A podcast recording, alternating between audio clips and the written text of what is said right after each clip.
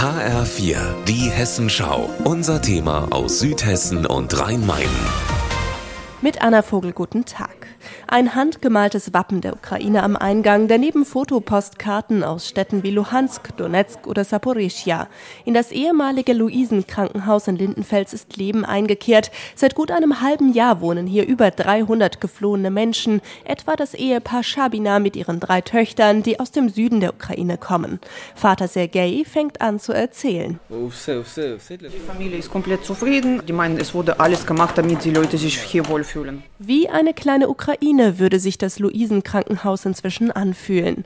Die Worte der ukrainischen Familie übersetzt Elena Fisch, die für das Deutsche Rote Kreuz im Luisenkrankenhaus arbeitet. Sie führt mich durch fünf Stockwerke.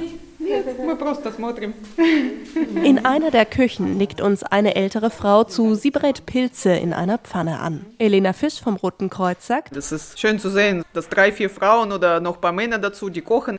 Es riecht hier immer so schön.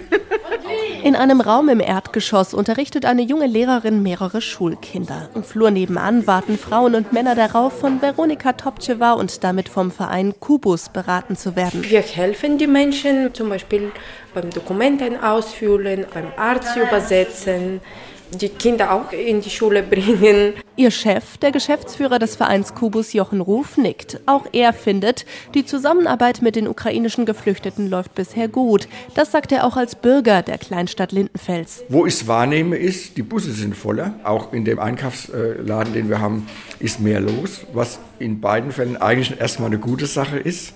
Was ich noch ein bisschen vermisse, ist eine gemeinsame Feier, eine gemeinsame Veranstaltung oder so. Das ist eher schwierig. Der Bergstreßer Landrat Christian Engelhardt ist zu Besuch im Luisenkrankenhaus. Seine Erklärung, warum genau diese Unterkunft immer wieder als Vorzeigemodell im Kreis gilt? Wir haben zum einen hier eine ideal geeignete Immobilie. Das heißt, hier kann ich viele Menschen unterbringen und kann trotzdem Rückzugsmöglichkeiten schaffen. Wir haben hier sehr homogen Menschen aus der Ukraine und wir haben hier gute Partner vor Ort. Ein Mann schiebt einen großen Wagen mit Kisten vorbei. Das letzte freie Zimmer muss noch vorbereitet werden für eine Familie, die am Mittag kommen soll.